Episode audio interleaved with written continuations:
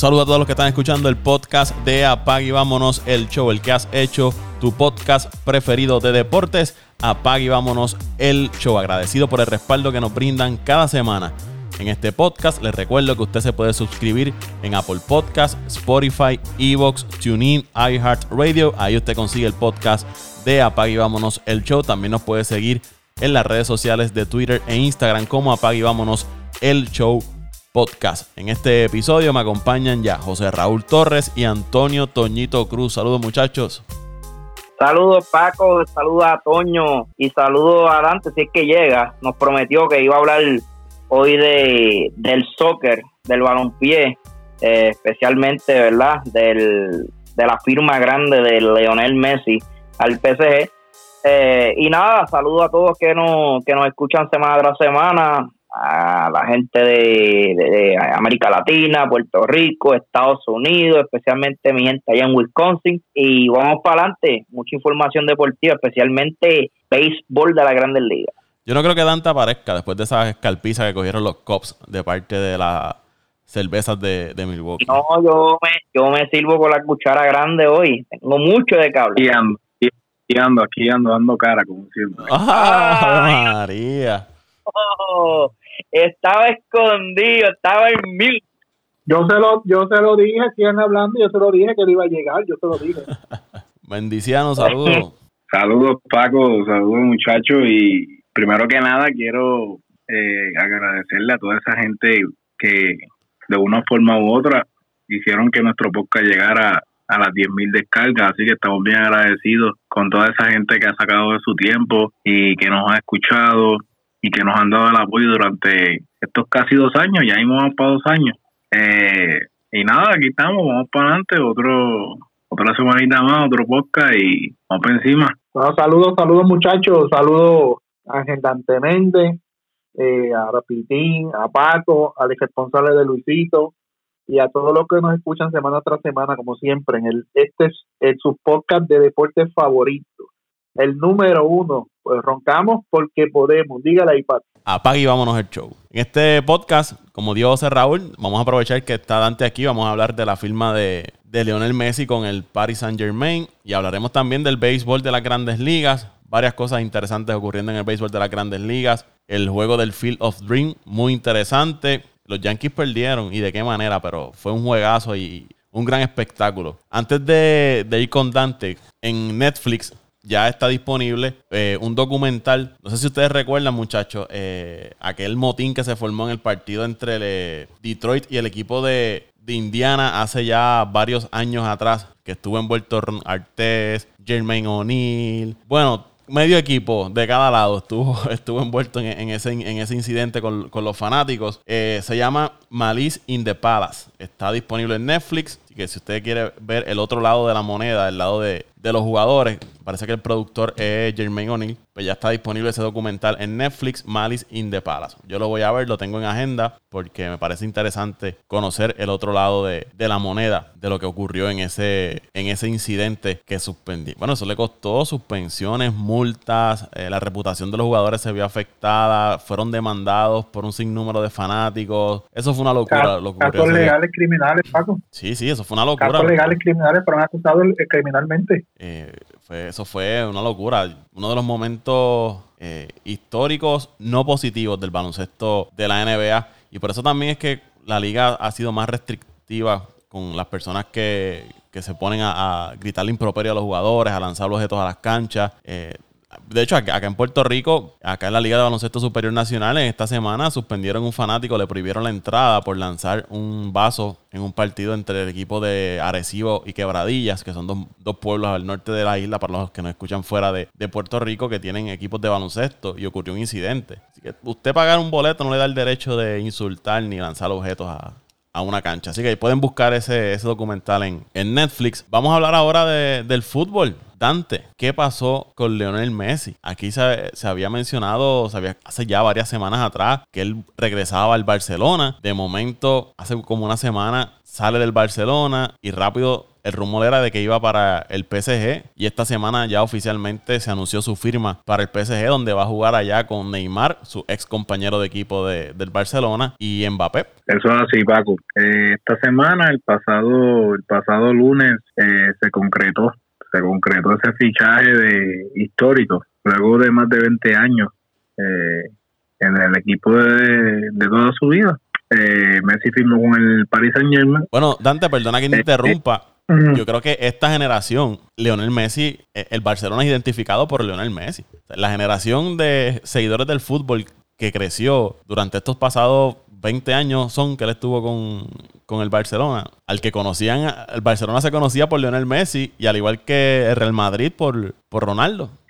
Pues mira, yo te puedo decir que yo cuando empezaba el fútbol, el, el icono mundial prácticamente era Ronaldinho. Eh, para los que pues ya cerca de los 2000, los que ya veían fútbol para ese tiempo, el ídolo del Barcelona era Ronaldinho. El brasileño el brasileño. Entonces, hasta que hasta que Messi hizo su debut, cuando Messi hizo su debut, prácticamente fue eh, eh, ese le pasó la batuta, ese pase de batuta.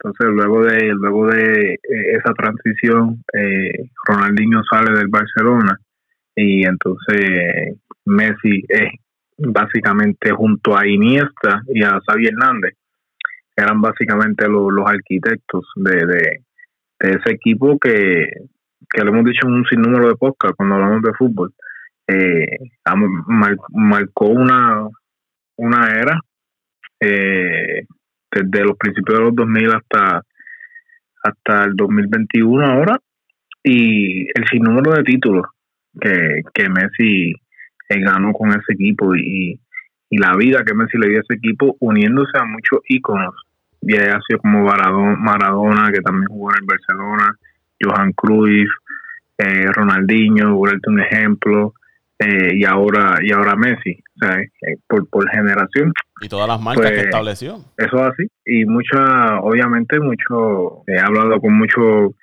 compañeros, incluso con el con el sobrino de, de, José Raúl, que ese muchacho está destruido con la partida de Messi del, del, del Barcelona, muchos fanáticos obviamente que está que está dolido, pero en la realidad del caso es que, que, todo esto eh, no surge por, por surgir. Eh, básicamente el equipo del Barcelona tenía un plan, tenía un plan y era eh, vender una cantidad de jugadores para poder cualificar, para poder firmar a Messi. El acuerdo ya estaba eh, completado verbalmente, pero obviamente faltaba eh, ese proyecto, la segunda parte, que era vender un sinnúmero de jugadores, poder tener una cantidad de dinero para entonces poder eh, ingresarlo a la liga. ¿Qué pasa? Al no suceder eso, la liga obviamente no acepta que el Barcelona firme a Leo Messi por incumplimiento de la regla del fair play. Eh, para hacerte el cuento de algo corto sobre el fair play, el fair play significa que si tú, eh, por ejemplo, vendes un sinnúmero de jugadores y tienes y ganas esa cantidad de dinero por ese grupo de jugadores, eso es lo que tú estás permitido a gastar, no sobrepasarte por encima. ¿Qué pasa? Hay, por ejemplo, la liga francesa, la liga inglesa, por esta situación del COVID, hicieron algún tipo de excepciones con esto del fair play. Ya por eso es que tú ves que el Paris Saint Germain tiene la capacidad de poder firmar a jugadores como Sergio Ramos, capitán de Real, ex capitán de Real Madrid, y Leo Messi, que básicamente llegaron de gratis, por decirlo así, porque no se pagó ningún tipo de transferencia por ellos. Estos jugadores llegaron como agente libre, eso eso significa que tú solamente le vas a pagar el sueldo directo a ellos. Así, así es como brega el, el, el, ámbito de, del mercado de transferencia en el fútbol. Así que en la semana pasada el presidente del Barcelona, eh, en la rueda de prensa, pues le informa a, a, todos, a los fanáticos, a la prensa, que no va a ser posible fichar de Leo Messi por esta situación. Obviamente el domingo pasado Messi eh, dio en su conferencia de prensa, pues se le veía pues eh, muy triste, te diría desilusionado porque no se pudo dar el fichaje, pero tampoco es que estamos hablando de, de, de, par, de par de pesos, estamos hablando de un contrato que iba a ser de cerca de, lo, de los 35 millones, rebajándose Messi lo, el 50% de su salario, así que se pueden imaginar lo que se ganaba Messi eh, anualmente en el Barcelona. Eh, y bueno, debido a eso, básicamente el único equipo que tenía el dinero para poder pagar un contrato de esa magnitud hoy es el Paris Saint Germain. Obviamente, como tú dijiste, Paco, está su mejor amigo allá, que es Neymar, y bueno, qué mejor manera de, volver a reunirse con su amigo que ir a un equipo que ahora mismo es el candidato directo pero por mucho, a ganar la Champions League este año, bueno, a ganar la Champions, no, a ganarlo todo. Todos los trofeos que ellos puedan estar eh, eh, disputando deberían ser candidatos este año, pero vamos a ver el próximo lunes, porque el próximo lunes eh, Mbappé, la otra estrella del país Saint Germain, aparentemente va a decidir, va a decidir qué va a hacer con su futuro.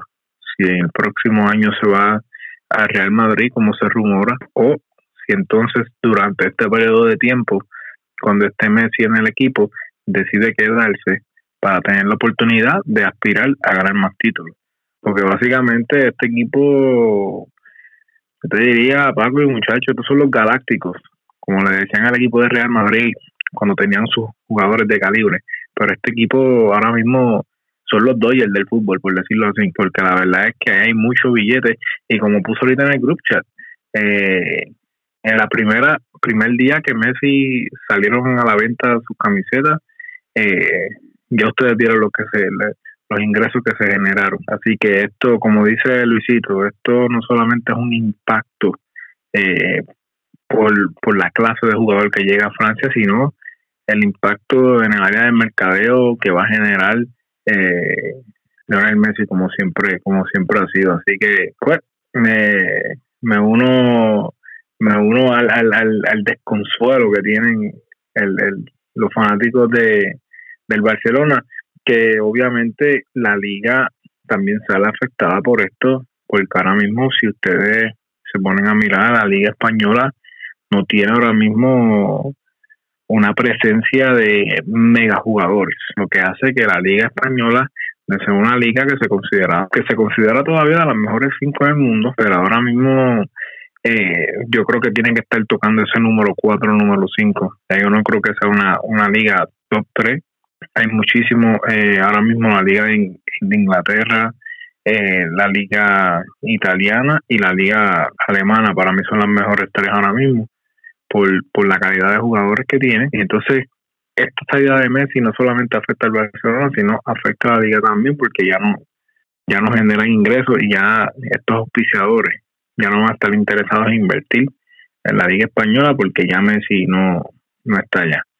Así que vamos a ver, esas han sido las sorpresas que han pasado este verano. Ya hoy comenzó la liga, la Bundesliga, la liga alemana, comenzó hoy, así que ahora está el fútbol de vuelta ya se han visto fanáticos en los estadios, así que vamos a ver, seguiremos poco a poco bregando ahora con, con el tema del fútbol eh, la Champions League. El sorteo está a la vuelta de la esquina, se supone que empieza ahora en agosto también o septiembre, eh, dependiendo por lo del coronavirus, pero ahora ya el fútbol está de vuelta, así que vamos a ver cómo, cómo transcurre eso. Dante, y antes de terminar, ¿qué va a pasar con el Barça ahora? ¿Qué, qué le queda a ese equipo? ¿Cuáles son los planes? ¿Qué, ¿Qué, van a hacer? ¿Pierden a su figura más importante por los pasados, cuánto, 20 años? Eh, que estuvo Messi siendo la cara de, de, esa franquicia. ¿Qué va a pasar con el Barça ahora? Pues mira, yo te diría que Barcelona va a entrar en ese proceso de, de reestructuración, al igual que ya es Real Madrid ha entrado básicamente en ese proceso, a pesar de que Real Madrid no hace mucho ganó la liga española, pero muchos de estos jugadores ya son jugadores veteranos.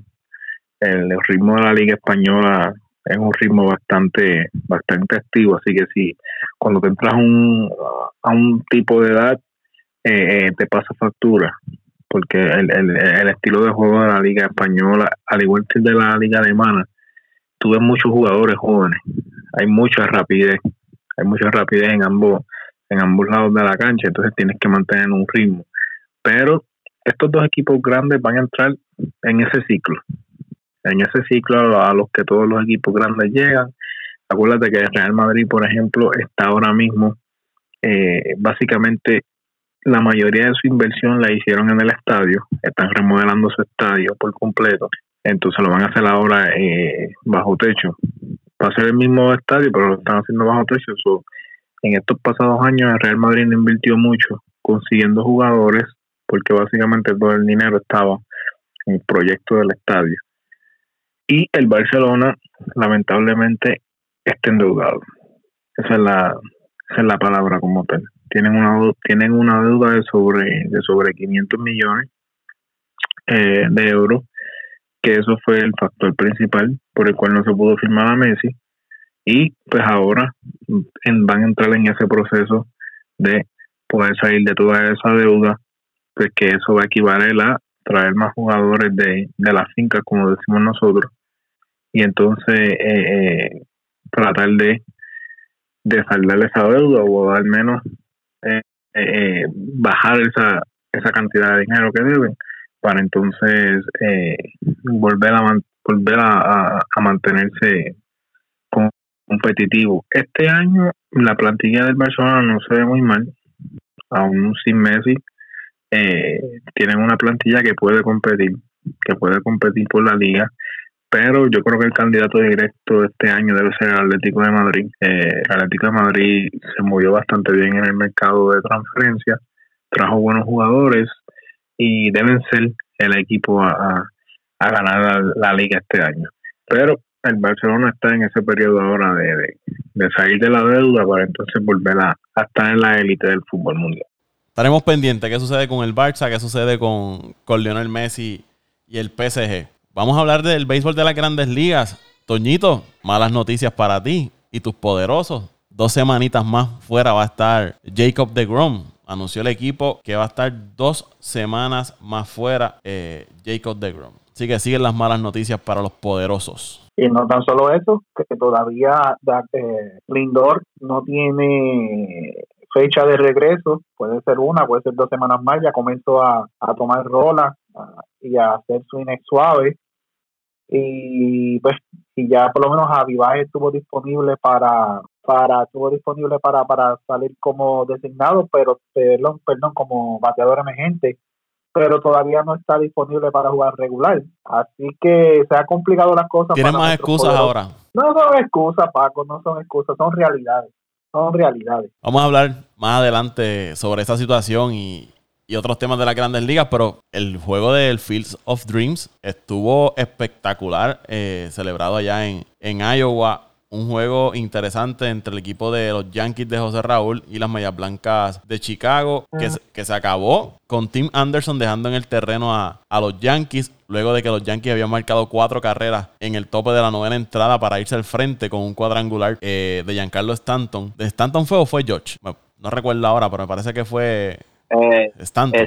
fueron dos honrones, fue uno de George. El juego estaba 7 por 4 dos George los acerca y después viene, los pone por uno y viene Stanton, eh, dan cuadrangular para irse adelante, 8 por 7. ese partido se conectaron cuatro cuadrangulares por parte de, del equipo de los Yankees, cuatro por parte del equipo de, de las Medias Blancas. Ahí la sacó Abreu, Jiménez, Zavala, Anderson, que fue el que decidió el partido. Por el lado de los Yankees fueron dos de George, uno de Stanton, uno de Gardner. Es que ese parque parecía un parque de, de barrio, eh, en, el sentido del ambiente que, que daba, ¿no? Y, pero me recordó mucho cuando uno era nene y se iba a los parques del barrio a jugar el béisbol y, la, grama en la parte posterior estaba demasiado alta y la bola se perdía ya en, fuera del terreno, pues así parecía el parque ayer en, en el Field of Dreams que estuvo con, contó con Kevin Costner, que es el protagonista de esta película. Para los que no conocen, Field of Dreams es una película, me parece que es del finales de los años 80, que es esta persona que tiene este campo de maíz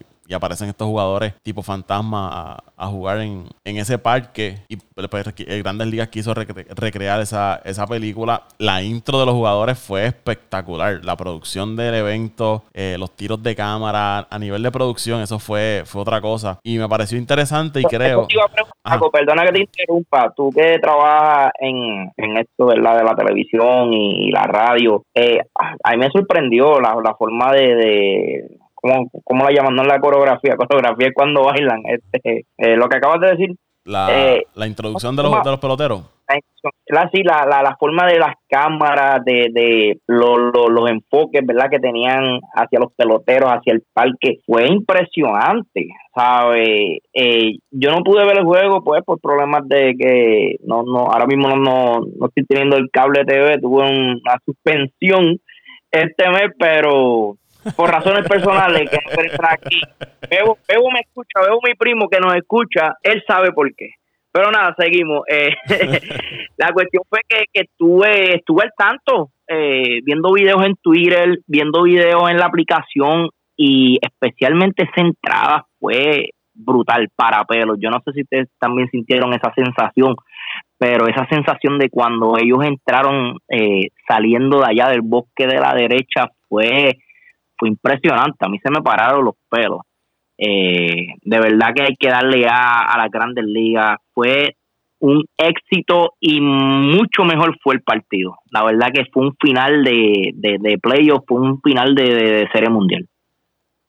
Eh, la, la, la, intro de los jugadores. Esa cuando ellos van saliendo de, del maizal es, impresionante cómo colocaron las cámaras. Todo fue bien planificado, bien trabajado. Tener a Kevin Costner en el terreno de juego saludando a los jugadores. El uniforme retro que usaron ambos equipos. eso fue una producción bien trabajada de parte del béisbol de las grandes ligas. Y me parece que es un evento. Ya ese, ya ese parque está construido en, en, Iowa, en Iowa. So que pienso que pueden seguir haciendo ese evento todos los años.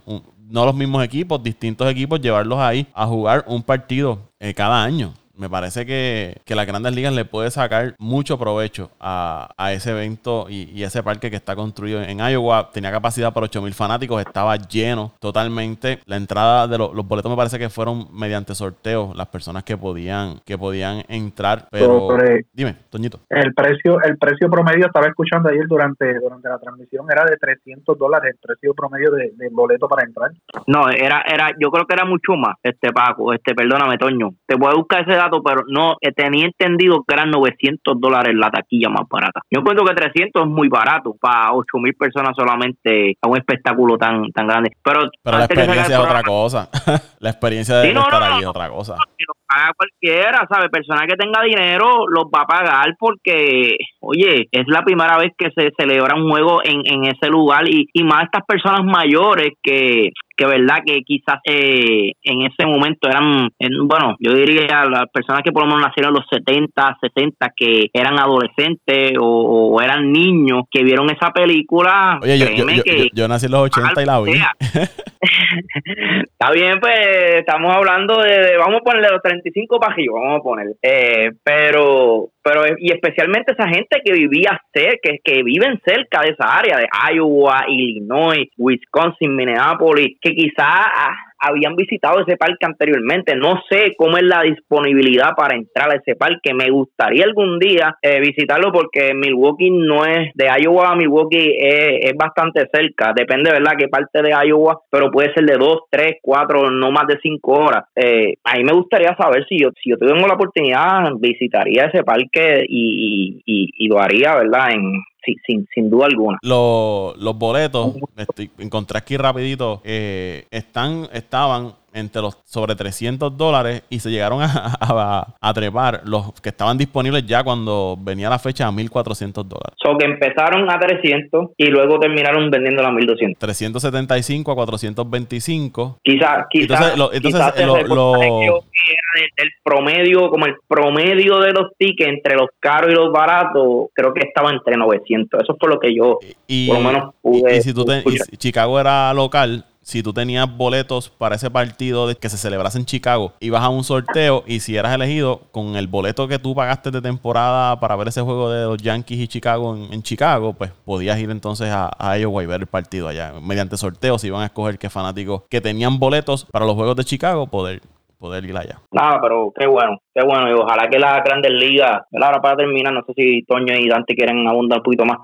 Para terminar con, con mi comentario, yo, yo estoy eh, en la misma línea tuya, Paco. Yo creo que el béisbol de la Grande Liga tiene que sacar por lo menos un día al año para celebrar eh, este partido en, en, en Iowa. Ya debe ser eh, ya otros equipos, ya los Yankees los White participaron, me imagino que el próximo año deben darle eh, la oportunidad, creo yo, a, a Chicago Cubs, porque es, de los, el estado más cerca, Chicago, el mismo Milwaukee, Minnesota, San Luis, deben empezar con esos equipos que están cerca de Iowa y luego, claro, en un futuro seguir expandiéndolo hasta, ¿verdad? Que, que cubra equipos como los, los Ángeles porque no solamente van a ir las personas que están cerca de Iowa, sino que tú como fanático de los Dodgers, yo estoy seguro que esa gente van a viajar allí. Sí, me, parece que, que, siguiendo esa línea, José Raúl, que deben incluir un equipo de la zona y un equipo de estos de mercado grande, los Angelinos, ah. los Dodgers, eh, algún equipo de Nueva York, un F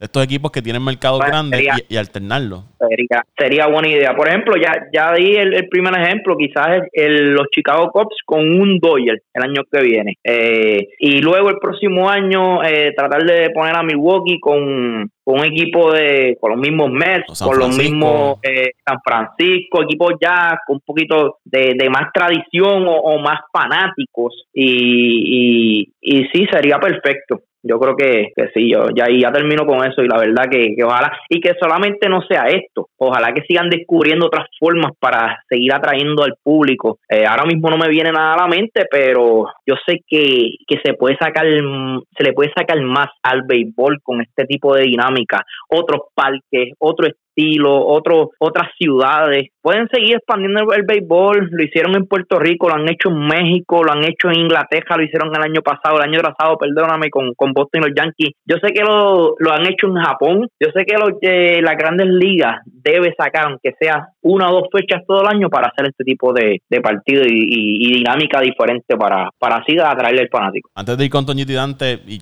para terminar mi, mi, mi reacción a esto, que es importante para las grandes ligas porque julio se conoce porque se celebra el All-Star Game, la competencia de cuadrangulares, tiene la fecha límite de cambio y eso te mantiene a la gente y los seguidores del béisbol hablando del béisbol ese mes. Eh, agosto es un mes ¿verdad? Que más allá de los cambios que puedan ocurrir a través de waivers, no se habla, no, tiene tanta atención el béisbol. Ya septiembre, porque se está cerrando la temporada, pues comienza nuevamente y octubre, pues ya está la Serie Mundial. Pero agosto es ese mes de transición entre julio a septiembre y a veces como que caía un poco la atención y tener este evento en agosto, los últimos días de lo que se hablaba en, ¿verdad? La cobertura que se le estaba dando a las grandes ligas era este evento de, del Field of Dreams, que me parece que, es bien importante que la Grandes Ligas sepa explotar este, este evento del, juego del Fields of Dreams y seguir sacándole provecho. Y ya tienes un evento en agosto que cada vez más vas a tener que ver, ir trabajando, elevando la calidad del evento porque las expectativas de la gente va a seguir creciendo. Pero le puedes sacar mucho provecho a, a este evento del Field of Dreams. Como tal, yo estuve, estuve viendo el juego ayer eh, pude ver el juego a través de la aplicación que estaba en, en televisión nacional, este Pitín, pude verlo, me conecté a una red wifi y me dejó verlo. Eh, y, y excelente, excelente, excelente el montaje, excelente la, el misticismo que le dieron del béisbol. Y, y eso es lo que hace el béisbol diferente a muchos otros deportes, esa magia e, ese eh, misticismo, vuelvo y repito, que, que, le da el béisbol por las historias, por, los jugadores, por estos héroes que crearon el béisbol en esas épocas. Y el que vio la película, como yo, que tuve la oportunidad de verla, eh, se imaginaba a estos jugadores de los White Sox y de los, y de los Yankees saliendo de los maizales y ahí te imaginabas cuando esos peloteros de aquellas épocas salían del maizal y se ponían a jugar en ese parque que él mismo preparó dentro de, la nada prácticamente. Y el espectáculo me encantó eh, por dos razones. Una, un juego competitivo eh, de principio a fin. Eh, y aunque se dieron muchos cuadrangulares, si notaste, Paco, el, el parque no era nada de pequeño, tenía sobre 335 pies, que no es un parque pequeño, pero aparentemente la bola allí corre mucho. y la otra la otra parte que me gustó, pues te imaginarás, Piti, que es que dejaron a los Yankees en el terreno y de qué manera. Eh, Así que, que me gustó, me gustó, me gustó mucho. Y ya estuve leyendo de que ya Major League Baseball anunció de que se va a repetir el año que viene, o sea que, que esto es un, un evento que se la comió, hay que dársela, nosotros que tantos, tantos criticamos a Major League Baseball por, por lo flojo que es en, mercadeo y, en este tipo de eventos, se la comió, se le dio en la cara a otros a otras ligas, pero yo no estoy de acuerdo de que sean los Cubs, porque si van a llevar equipos allí, si sean equipos que den buen espectáculo, no que vayan a pasar vergüenzas allí y, sean el asme reír de la liga, como lo son ahora este equipo. Eh, no creo que sea la mejor opción, hay muchos otros equipos que, podrían dar mucho mejor espectáculo que llevando los Cubs ahí, pero, pero sí que se repita. Y esto era un evento que, que, perdóname, Dante, se supone que este juego fuera el año pasado. Este es el momento que tiene que hablar. Perdóname, Paco, este es el momento que, que, que Dante tiene que responder a esto. Era, yo, no, fíjate, por, por primera vez en, yo no sé cuánto, estoy de acuerdo con Toño, fíjate. Los codos, fíjate, no deben, no, no merecen fíjate, esa es la palabra. No es que no deban, es que no merecen estar ahí. Yo creo que los que merecen estar ahí son los poderosos Mets, porque yo quiero ver cuántos fly le van a dar a, a, Edwin Díaz y va a levantar y va a levantar así le van a decir eso está ahí eso está ahí allá va a estar ahí en el pastizal porque le gusta hacer eso y ya han dado como cinco cuadrangulares así. Allí eso sí que van allí a hacer un ridículo de verdad. Pero estoy de acuerdo pero estoy de acuerdo contigo Toño. Los costos no, no, no, no deben. Yo yo sacrificaría a mis costos para ver a tus allí haciendo ridículo. Que de seguro yo hasta yo pagaría por ver a esa gente haciendo ridículo ahí. ¿Algo que decir, Toñito? No, esas son palabras de un fanático dolido, frustrado y en depresión por la de Black, de ese equipo. Estamos tranquilos, estamos tranquilos. Fíjate que yo no dije que los Mets deberían estar ahí. yo dije tiempo, que tiempo, tiempo, tiempo, tiempo, Tú me estás diciendo a mí que tú estás tranquilo con la situación que están pasando los Mets ahora mismo. Tranquilo. Ay, mi madre.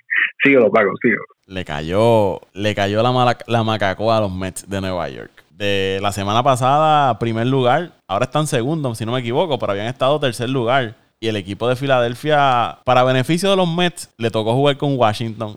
Y para mal, mala suerte de Filadelfia, le tocó jugar con los Dodgers. Que los Dodgers le ganaron la serie. Y eso el equipo de los Mets aprovechó que le ganó la, serie al equipo de, Washington. Tres juegos corridos le ganaron a, Washington este Toño. Sí. Y le, barrimos la serie, le barrimos la serie, oye, pero lo que es igual no es ventaja. Eh, nosotros perdimos una serie contra Miami, que Miami siempre le ha jugado bien a los Mets y juega bien, lo que pasa es que Miami no anota carrera. Y pues, y, los Phillies estaban jugando contra los, nacionales y esta vez se hicieron los papeles, lo que no es igual no es ventaja. Al momento, Filadelfia está ahora líder en esa división. Medio juego detrás de los Mets y un juego del equipo de, de Atlanta. Y las posibilidades de, según la página 538, de quién gana la división, Filadelfia tiene 45%, Atlanta 35% y el equipo de los Mets ahora tiene 19% de, de ganar la división. Esto ha ido cambiando porque en julio 28, eso hace dos semanas atrás, los Mets tenían 53% de ganar la división, 22% Atlanta y 20% el equipo de Filadelfia. O sea que estamos hablando que en dos, tres semanas ha cambiado drásticamente, eh, según las proyecciones de la página 538 del equipo que debe ganar la división este de la Liga Nacional. Y para, como dijimos hace un rato, para peor de males de los Mets, DeGrom estará fuera al menos dos semanas más. Así que está complicado, Toñito. Yo no sé qué. y el desaparecido Luisito Vázquez seguirá escondido por buen tiempo. Y aquí yo no lo quiero cuando los Mets, cuando los Mets estén primero, aquí yo no lo quiero. Ya yo te lo dije, que deje las niñerías y dé la cara con hombrecito que es.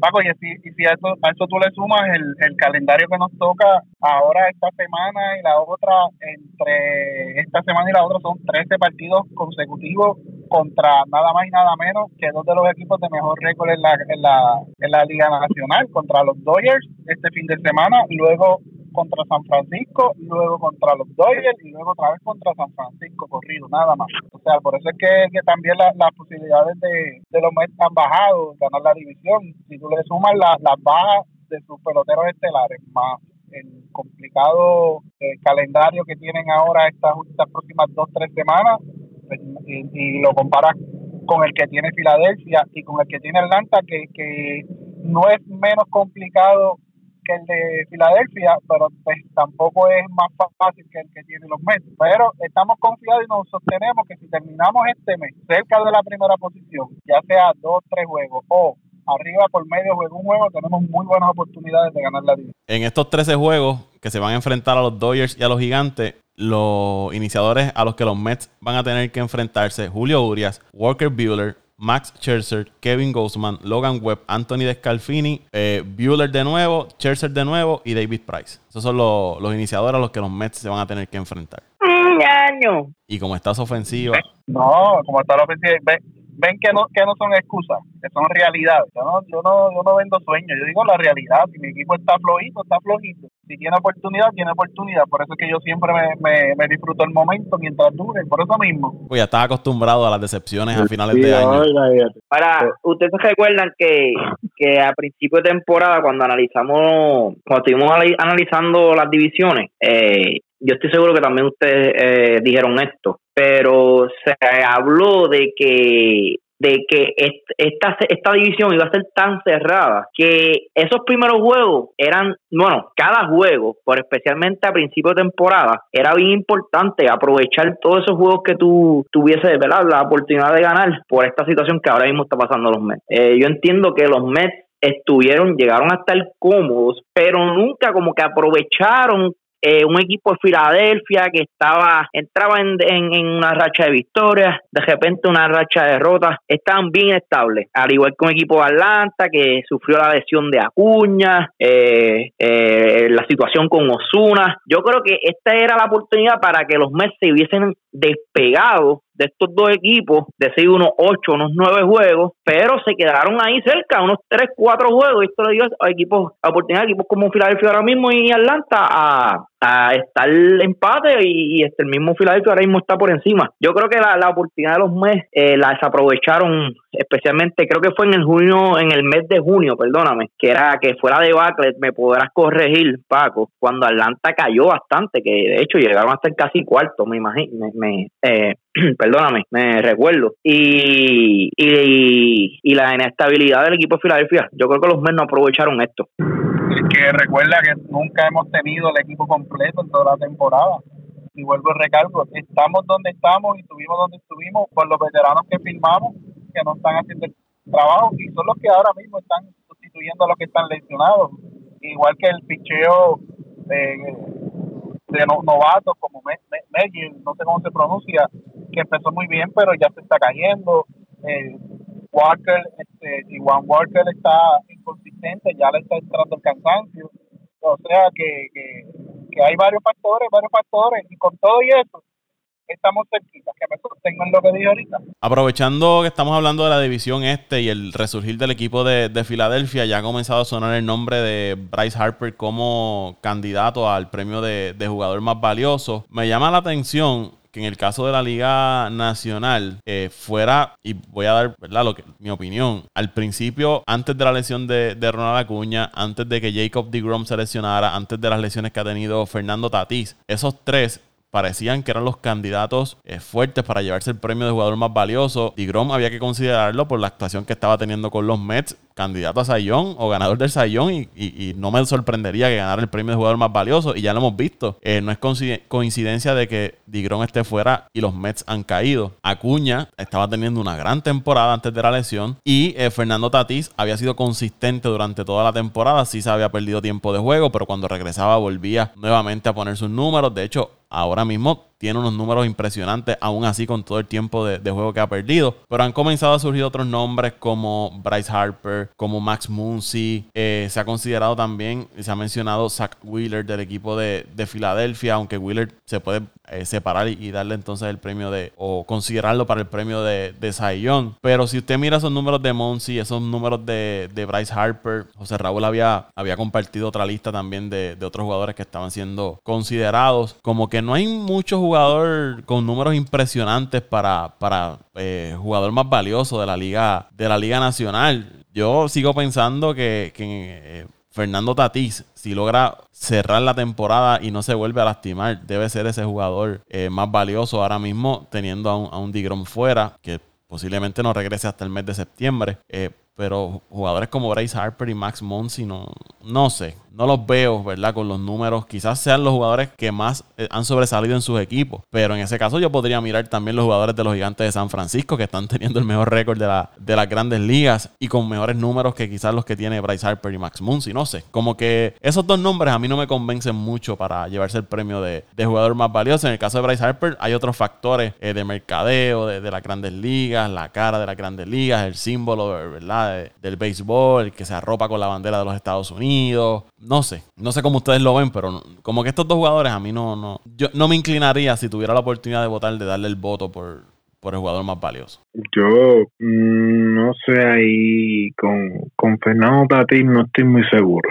Fernando Tatis va a perder sobre 40 juegos, básicamente. O sea, estamos asumiendo que cuando regrese que va a jugar lo que queda. Ahí, pero se, se habría perdido ya prácticamente 40 juegos. O sea, estamos hablando de que sería una cuarta parte de, la temporada. Se ha perdido prácticamente. Así que yo no creo que no creo que sea candidato, pero estoy bien de acuerdo con lo que tú dices. Prácticamente no hay un jugador de impacto ahora mismo en la Liga Nacional que tú digas que sobresalga por mucho sobre, sobre otros. Sí, Fernando Tati ha tenido muy buena temporada cuando está en el terreno de juego, pero hay que darle mención honorífica, como bien tú dijiste, a, a Crawford, eh, los mismos Dodgers. Yo creo que tienen muchísimo talento ahí entre Mookie Betts, eh, Bellinger, el mismo Tree pero no, no han tenido la temporada que se esperaban y obviamente Tree Turner viene un cambio que no, no creo que tampoco eh, por esa razón se ha considerado eh, como jugador más, más valioso o y cuando miramos los números comparado con otros años, mencionaste el caso de Brandon Crawford. 2.96, 19 cuadrangulares, 69 remolcadas. Miras el caso de, Bryce Harper, 2.98, 21 cuadrangulares, 46 remolcadas. Eh, tiene Bryce Harper. Baja otro jugador, si podemos incluir quizás un, Fernando Tatís, pues tú miras 31 cuadrangulares, 2.92, 70, 70 remolcadas, 78 anotadas. En Muncy creo que estaba bateando cerca de 270, una cosa así. no, no vemos esos números impresionantes de sobre los 300, los 30 y pico 40 cuadrangulares, sobre las 100 remolcadas. Todavía falta temporada. Pero si comparas, miras el caso de la Liga Americana con un Shohei Otani y un Vladimir Guerrero, ves la, la diferencia enorme en los números. Por eso, entonces, mira, yo, yo te digo algo aquí. Eh, este impacto que está teniendo Bryce Harper, como bien tú dices, 46 RBI y la prácticamente casi la mitad son cuadrangulares del 20, lleva 21, si no me equivoco, por ahí. Tiene sobre 20 y pico. Pero 46 empujadas. Y te dices, wow, con esos números, ¿cómo están considerando a Brian Harper el candidato para jugar más valioso en agosto? Eh, no es que yo esté haciendo un, un, o sea, no es que yo esté asumiendo directamente que esa sea. Era, perdona, Dante. Igor González en agosto ya llevaba 120 cajeras empujadas para su tiempo. La bestia. y luego que lo tiran en el jueguito de, pelota. Y luego que saquen una edición especial de Igor González. Este, no, pero yo, yo, yo creo, Paco, que, que hay algo, que hay algo que se llama Las Vegas, que están empujando a Bryce Harper. No sé por qué, pero está segundo ahora mismo en las apuestas. detrás de Fernando Tatís está Bryce Harper con esos números. Eh, y, y, a, veces uno dice, no, no sé, no sé, a veces como que está, eh, no sé, a veces Las Vegas como que sabe algo más que nosotros.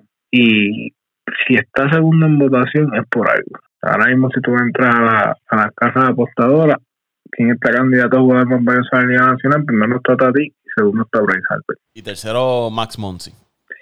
Ah, y tiene a Zach Wheeler para, lo tienen por ahí candidato para Sayón también. Sí, el ex poderoso Met. Desde ya tuviste, salió de los, mira, lo viste, salió de los Mets a progresar. Zach Wheeler, eh, Walker Bueller y Corby Burns son los tres candidatos según Las Vegas para ya tuviste, salió de los Mets y encontró progreso. ¿Qué? Tú ni sabías ni que Zach estaba en esa rotación de los Mets. Tú ni sabías eso, todo el mundo de Jacob de Gru, no la Sindegar. Jacob de Gru, no la Sindegar. No la Sindegar de, de 162 juegos, 155 lesionados. Tiraba dos salidas. Y mira Zach Salió de ahí, se fue a Filadelfia, a buscarse un buen porvenir y mira, candidatos a Junior. Es que, o sea, perdóname, Toño, pero es que la verdad no se puede tapar. bueno, no quiero ni hablar ni de Javier Baez, del hype cuando empezaron y, y de lo que ha hecho en este corto tiempo que espero que sea corto tiempo este, este estadía en, en Nueva York, porque yo yo creo que ya él sabe que, que si se queda ahí, eh, eh, se le va a fastidiar la carrera, por no decir otra palabra. Pero sí, eh, no sé, en cuanto a talento, la Liga Nacional este año no, no está conectada con la, con la Liga Americana, que Otani y, y, Vladimir lo que están teniendo son, ya tú sabes, temporadas de PlayStation. Y cualquiera, yo te diría que cualquiera en la Liga Nacional se puede llevar ese, ese galardón. No hay, no hay un claro ganador ahora mismo. Oye, el mismo Nick Castellano se puede considerar para, para premio de jugador más valioso. Los, rojos están jugando muy bien. Lo que pasa es que la Milwaukee le ha sacado una ventaja, pero están jugando por encima de, de los 500 y han sido la amenaza más seria que ha tenido Milwaukee en esa, en esa división. Nick Castellano sobre 300, sobre 60 remolcadas, sobre 60 anotadas, eh, casi 20 cuadrangulares. Ha tenido una, buena temporada que también se podría considerar. Si miramos a los demás que están siendo considerados, es otro jugador que podría ser considerado. El mismo Freddy Freeman, que tuvo un comienzo lento de temporada, pero ha calentado. Pero como tú dices, si Las Vegas está mencionando mucho a Harper, algo hay por ahí. Pero fíjate, Paco, si nos ponemos, ahora mismo estoy pensando, o sea, para el mes que estamos, o sea, el mes que estamos en a, principios de junio, estamos a mediados de agosto. Lo que queda es básicamente nada para que se acabe la temporada, prácticamente nada. Y como dijo José Raúl, o sea, yo mm, no sé, pero no, no, no sé si es que el picho es muy bueno en la Liga Nacional o el bateo es muy malo, pero, o sea, viendo los números de estos jugadores que están de candidatos para jugador más valioso, o sea, yo no me acuerdo, yo no me acuerdo cuándo fue la última vez que, que, se consideró un jugador que llevaba 46 al día y pasando la mitad de temporada para candidato a jugador más valioso de una liga. ¿Verdad? Yo, no, bueno, no, no sé si, si ustedes piensan igual que yo, pero flojísima la ofensiva este año en la Liga Nacional. Eso es lo que quiere decir, prácticamente. O sea, el espectáculo sí lo ha dado Fernando Tati y todo eso, pero en cuanto a, o sea, a cuanto en cuanto a desempeño, eh, eh, el que se espera, por lo menos de la superestrella, no, o sea, no, no ha habido mucho, no ha habido mucho, no ha habido mucho al nivel que jugadores como yo y Boto y Buster Posey están destacando en la liga. O sea, obviamente sin menosprecio, pero son jugadores que ya están en edad y que no se esperaba mucho de ellos este año y están sonando, ¿me entiendes? Bueno, el jugador de los piratas, el de los piratas, perdóname, Pitín, eh, Brian Reynolds. Este, está considerando para jugador más valioso. Eso iba a decir. Se está considerando Reynolds que los Piratas prácticamente es el peor equipo de las grandes ligas eh, o uno de los peores. Y no tan solo eso, se está considerando un tipo que llegó, creo que fueron 30 juegos, casi 40 juegos después a Milwaukee, William Adame. William Adame llegó en junio a Milwaukee y ya está considerado, creo que está en el top 5 de, de los candidatos. ¿Sabe? A este nivel estamos viendo la pobre ofensiva que, que este, ¿verdad? Que, que, que, que destaca a estos jugadores en la, en la, en la nacional Estamos viendo jugadores como Goldschmidt, que desapareció por completo. Eh, Arenado, no ha tenido los mismos números. Eh, Bellinger, desaparecido por completo después de esas lesiones, no, no ha podido ser el mismo. El mismo Christian Jelic. Eh, eh, ¿quién, me, ¿Quién mencionaste? Mookie Betts. Estamos hablando de tipos que hace dos o tres años eran candidatos, fueron MVP o estaban en el top 5 y han desaparecido. A ver, ya te mencioné Christian Yelich, Bellinger, eh, Mokibet, eh, ¿sabes? Son, son, son muchos los peloteros. Yo me puse a mirar así mientras ustedes hablaban de los números y estadísticas de otros jugadores que no están en la, en la lista. Y yo creo que también se debe considerar eh, este muchacho Riley de, de Atlanta, Paco. Eh, yo creo que eh, todavía falta mucho. El chamaco va con buenos números. Y vamos a poner que este equipo Atlanta gane la división. Yo creo que que, puede tener posibilidad también de ganar el MVP y, y el mismo Freddy Freeman. Y por el lado de, me puse a ver también por el lado de, de, San Diego, los números de Manny Machado no son malos. Lo que pasa es que pues ya Manny Machado tiene un historial en las grandes ligas y con los fanáticos que pues no es muy querido pero Manny Machado está batiendo dos noventa y pico, setenta y pico empujadas y sus veintipico cuadrangulares, que, que entiendo que son buenos números. Y es un jugador consistente que, que con este, ¿verdad? Si sigue ese patrón, va a empujar tus 100 cajeras y, y te va a sacar sus 30, 30 bolas y siempre se mantiene cerca de los 300. Eh, yo no creo que le puedan dar un MVP a Harper, como dijo Dante, con 46 empujadas. Que vamos a poner que Harper lo que resta de temporada empuje 25 carreras más, no va a llegar ni a 80 carreras empujadas. Eh, el otro caso es el de que mencionaron, el de Tatis Jr., los números son ridículos, pero la verdad el caso es que este muchacho se va a perder casi 50 juegos, es bien, bien difícil tú darle un MVP a un, ¿verdad? un jugador que no estuvo estuvo prácticamente solamente tres cuartas partes de la temporada, se perdió una parte, una cuarta parte de la temporada. Y el caso de Digrón, yo creo que ya con lo que tú acabas de decir de, de la lesión que se va a tardar por dos semanas más, yo no creo. Y menos un pitcher que se le dé a un Saiyón. ¿Con cuántas salidas? Yo creo que Digrón no, no va a llegar a las 20 salidas en todo el año. Eh, que yo, yo todavía creo que que hay tiempo y hay jugadores que no están en esa lista, que están a ley de, de par de numeritos más para, para meterse de lleno en esa lista y, y que de verdad que se vean que se vean mucho mejor que se vean los números mucho mejor de lo que están ahora mismo el, que calienta a final de temporada ¿Cómo es? El que calienta a final de temporada, que coge una buena racha, como la que, la que tiene Harper. Harper se considera porque después del juego estrella ha calentado. Pero Harper sabemos que es un jugador también que tiene sus rachas de momento se convierte en, el mejor pelotero de las grandes ligas, pero cuando cae en el slump, cae. Y, y está bastante tiempo. Pero el, de, este grupo, el que logre calentar al final de temporada eh, puede ser considerado, datos rapiditos, Fernando Tatis ha perdido cerca de 30 juegos del equipo de, los padres. Y eh, Austin Riley, que lo mencionó José Raúl, es el tercera base del equipo de, de Atlanta. Está bateando 292, 70 remolcadas, 61 anotadas, 23 cuadrangulares, 119 indiscutibles y tiene un WAR de 3.4 ha sido, me parece que, el más consistente. Pero dime que esos números, para mí esos números son mejores que muchos de los que están en ese top 5. Ustedes me perdonan. No sé por qué todavía a Riley no se, la, no se le ha dado ese crédito. Pero nada, eh, escogiendo ese top 5, yo me iría, yo me iría con, pues sea como sea, Harper, el ser nene lindo, el, como dice Paco, el que carga la bandera. El equipo tiene muchas posibilidades de ganar la división. Yo creo que sí, que si al final el equipo de Filadelfia gana la división y, y Harper continúa caliente con su bate, debe ser el, jugador más valioso. Pero eh, me voy con me voy con Riley o con, o con Freeman. Todo depende. Es que todo depende de quién, quién gane esa división.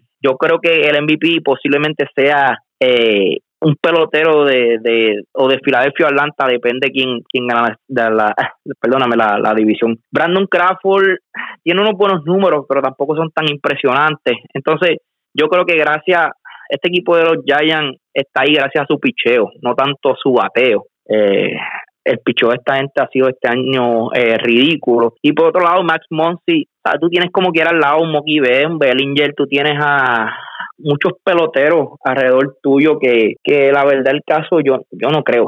Yo no creo que si se debe ser considerado a, un MVP. Y, tú mencionaste los números, tampoco un tipo que está batiendo 270 no debe ser tampoco este verdad eh, mencionado en, esa lista. Yo lo que entiendo, Pago, que el caso de Bryce Harper, como tú, tú, tú comentas, están tratando de traerlo por los pelos. Y, y me explico porque si tú ves la conversación de los más valiosos y los que más están llamando la atención ahora mismo, es un pelotero dominicano y un pelotero eh, japonés. E, esta ilusión de, de, la, de la prensa eh, esta conservadora, que tiene que ser el, el, estadounidense, el, que sea la, la cara y el portavoz y la imagen de, de, las grandes ligas, pues pues es lo que está causando esto, están trayendo por los pelos. Los números no es que sean malos, los números de un pelotero regular del montón. Ah, que llegaron en el momento, la racha llegó en el momento de que su equipo llega una racha positiva.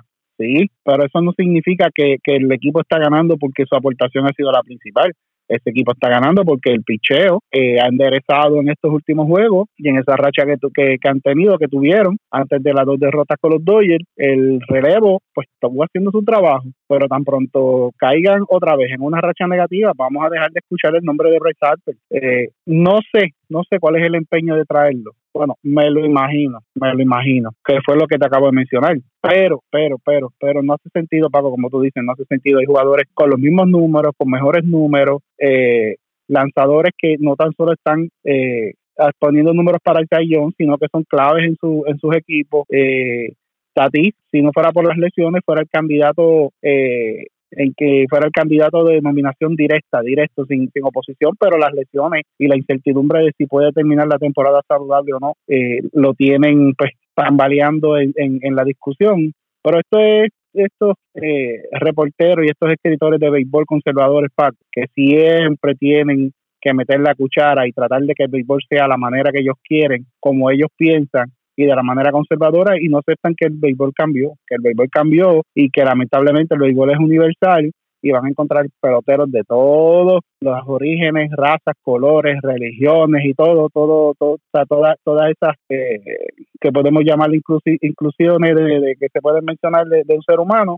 Y pues no pueden aceptar de que no no es la cara del béisbol eh, estadounidense un, un, estadounidense por decirlo así. No es un estadounidense y eso a ellos le, le choca. Mira, Toño, añadiendo eso que tú dices, yo hasta estoy pensando que el candidato a, al MVP puede ser hasta un lanzador este año en la Liga Nacional, porque la verdad del caso es que los números que tiene Bryce Harper son buenos para para para tú ponerlos en, a, a mediados de temporada. Si tú, me, si tú me brindas esos números antes del juego de estrella, yo te digo, olvídate que este tipo va camino a casi la 100 empujadas y a más de 40 cuadrangulares, a ese Pero lo que dije ahorita, yo no recuerdo ver candidatos con estos tipos de números tan bajos. ¿sabes?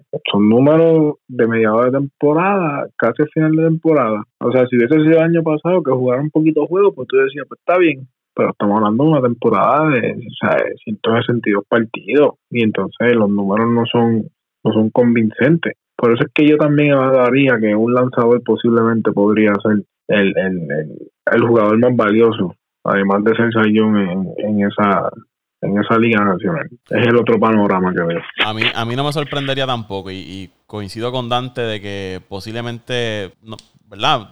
No nos debe sorprender que un lanzador cargue con un premio de Sayón y cargue con el premio de, MVP. Porque hay casos, el caso de Walker Bueller con los Dodgers, 12 y 2, 2.13 de efectividad. Eh, tiene los lanzadores del equipo de, Milwaukee, que hay dos candidatos ahí que se mencionan para el premio de, de Sayón, Zach Wheeler. Corbin Bird, el mío, Corbin Bird.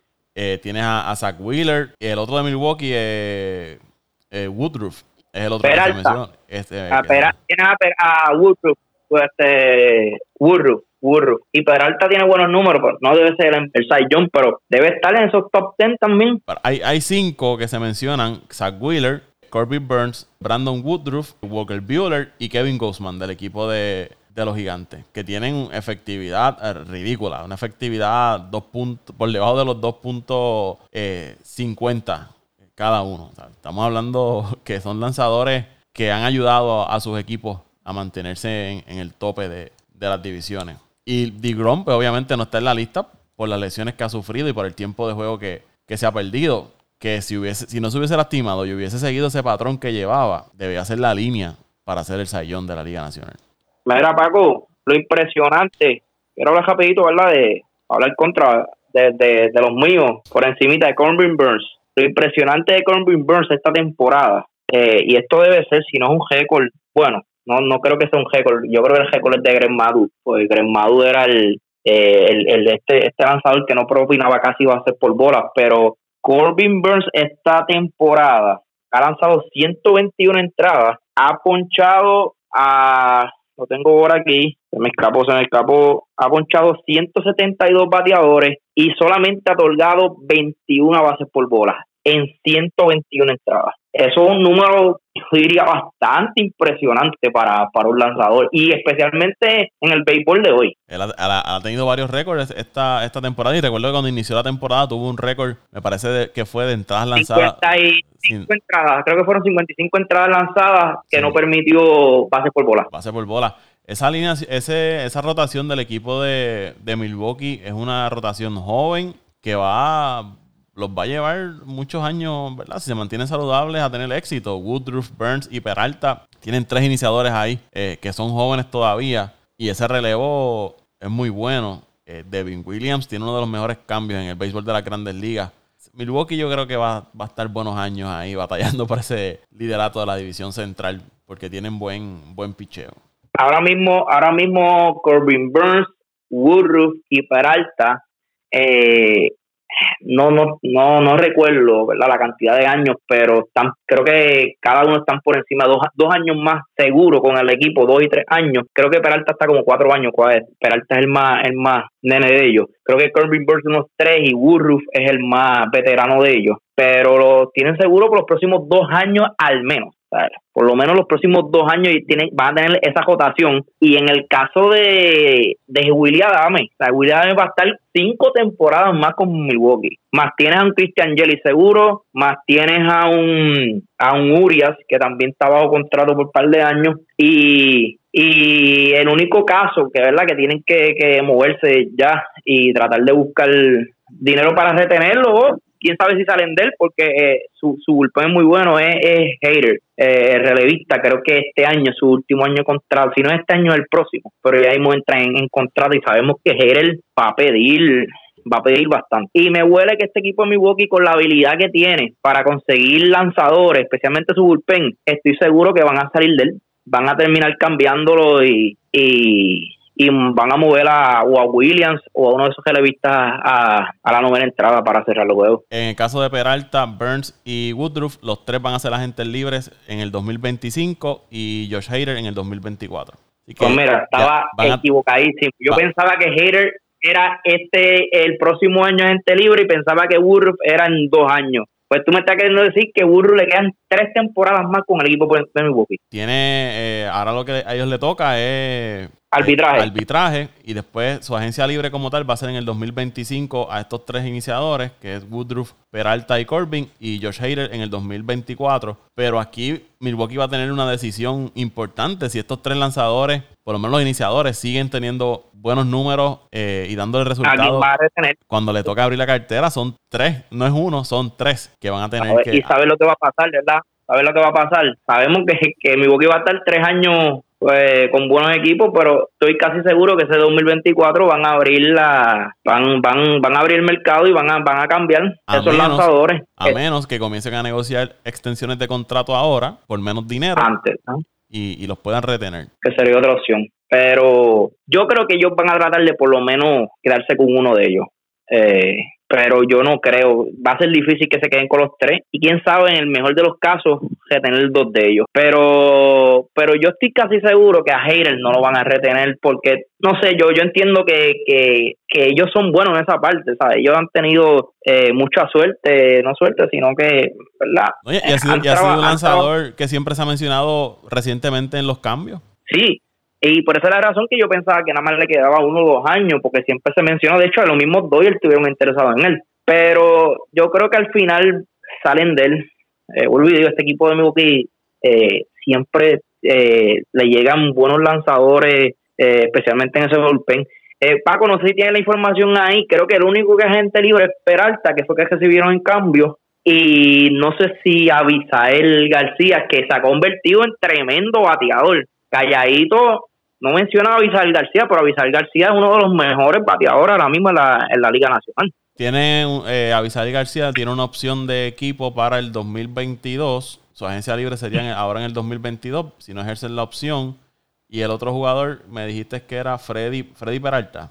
Eh, no, este Peralta, eh, el, bateador, el que trajeron de Arizona.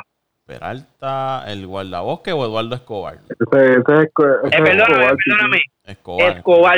Sí, Escobar, Peralta es el otro. Escobar. Eduardo Escobar. Sí, porque eh, Arizona tiene un guardabosque de apellido Peralta. Lo tienen todavía. Escobar va a ser agente libre en el 2022. Exacto, que, que es agente libre. Lo trajeron solamente para este año. Y estoy por seguro que no lo, no lo van a firmar nuevamente. Porque pues, el equipo de Milwaukee se ha convertido como el equipo de Tampa, que, que no, no se enamoran de los peloteros, sino que tratan de salir de ellos, buscan peloteros de bajo costo que le puede hacer prácticamente el mismo trabajo que un pelotero caro. Y así se han bandeado los últimos años y la fórmula la ha salido, la ha salido a la perfección. La verdad que hay que darle a esa organización de, de Milwaukee. No han tenido todavía la suerte de llegar a una serie mundial, pero ahora han hecho todo para, para por lo menos mantener un equipo competitivo. No solamente competitivo, sino un equipo ganador. Lo hemos visto este año. Bueno, muchachos, vamos a dejar hasta aquí este podcast de Apague y Vámonos el Show. ¿Dónde lo siguen en las redes sociales? Bueno, me pueden seguir en Twitter, arroba mendiciano underscore 89. Arroba mendiciano underscore 89 en Twitter. Ahí estamos, como siempre, vacilando ahí en el día a día con el gran Toño. José R. Torres con dos E en Instagram. Ahí estamos ahora, al palo. Ya mismo tira el Snapchat también. No, ya, ya no estamos en Snapchat. Estamos en Instagram y, y Facebook. Le falta el, TikTok y qué más hay por ahí abajo. Ay, Dios mío. Oh, no, no, este muchacho. Para pues mí me siguen arroba Antonio Cruz 528, arroba Antonio Cruz 528 en Twitter. Arroba Paco Lozada PR en Twitter, arroba Paco Lozada PR en Twitter. Al podcast lo siguen en Twitter e Instagram como Apague y Vámonos el Show Podcast. Será hasta la próxima semana. Y vámonos el show.